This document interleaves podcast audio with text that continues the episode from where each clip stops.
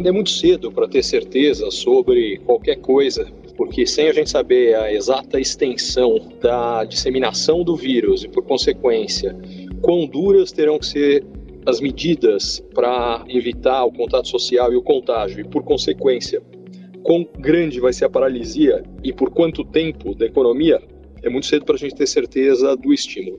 Mas pegando países que já estão mais avançados nesse processo de disseminação, estou tomando por base os Estados Unidos e aí algumas projeções que já estão sendo feitas, levando em consideração o que aconteceu por lá. Por exemplo, a Goldman Sachs está projetando que a economia americana esse ano vai crescer só 0,4%, com um PIB de lado, crescimento zero no primeiro trimestre, queda de 5% no segundo trimestre, uh, 5% é, no trimestre, analisando, dá uma queda de 20% ao ano. Tá? Só para vocês terem uma ideia, os dados são desde a Segunda Guerra Mundial, os dados do PIB trimestral americano, nunca houve uma queda desse tamanho. O que, que, isso significa? Que um cenário desse tamanho, só isso, só o impacto da economia americana, sem falar da chinesa, só para dar dois dados da China, a gente teve uma queda da produção da indústria em janeiro e fevereiro de 13,5%, queda das vendas no varejo de 20,5% em fevereiro, também coisa que nunca tinha acontecido na história, nenhum dos dois dados. Significa o seguinte: é muito provável que a gente vá ver números parecidos no Brasil que o PIB do segundo trimestre no Brasil seja uma contração muito grande e isso, por sua vez, mesmo assumindo uma recuperação no terceiro e, e, no quarto, deve fazer com que o crescimento desse ano, na melhor das hipóteses, seja baixíssimo, muito perto de zero, muito possivelmente o número do ano fique negativo no Brasil. Com relação especificamente a setores que dependem muito de crédito e confiança, que aliás eram os que vinham tendo maior crescimento no Brasil, puxado por construção civil, mas também setor automotivo, o que a gente deve ter é em primeiro lugar, a queda da confiança, da preocupação com as pessoas, mesmo com uma taxa de juros mais baixa, deve reduzir essas vendas. Pegar de novo o exemplo da China como alguém que já está bem mais adiantado nesse processo. Venda de automóvel na China em fevereiro, as vendas caíram 92%. Então, o primeiro impacto é uma quase paralisia total nesses mercados e que depois uma recuperação e assumindo que a taxa de juros fique mais baixa, a gente deveria ter uma recuperação mais forte. O problema é que hoje é uma dúvida, especificamente no caso brasileiro, se de fato a taxa de juros vai ficar mais baixa, porque o que aconteceu até agora?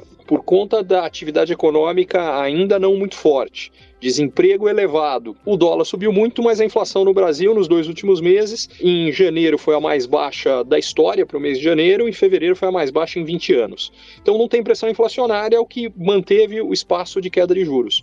Só que apesar do dólar já ter subido muito, nada garante que ele não vá subir muito mais. Só para dar uma base, ajustando pela inflação, o dólar em relação ao real na faixa de 4, que aconteceu em 2002, na época da primeira eleição do Lula, em valores de hoje isso corresponderia a 4 quase R$ 6,50. Então, se o cenário interno externo continuarem conturbados e mais avanços significativos do coronavírus, nada impede que o dólar ainda venha a subir eventualmente muito. Se isso acontecer, é possível que esse quadro tranquilo de inflação no Brasil não se sustente e que a taxa de juros que vem caindo tenha que até subir. E isto, por sua vez, acontecendo, acaba tendo mais um impacto negativo em setores muito dependentes de crédito. Portanto, o cenário econômico mudou completamente em todo o mundo e também no Brasil por conta do coronavírus.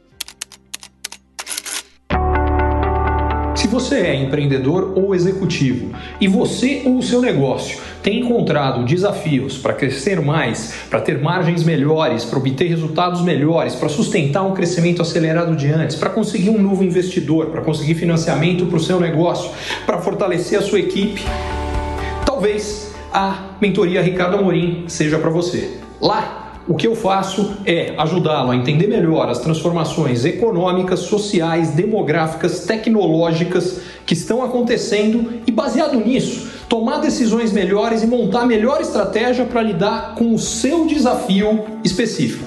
Vale a pena você conhecer.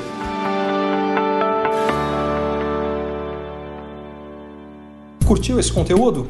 Assine para receber quando cada um dos próximos for publicado. E se de repente você achar que algum colega, amigo ou alguém da sua família pode gostar também, lembre de compartilhar. Até a próxima!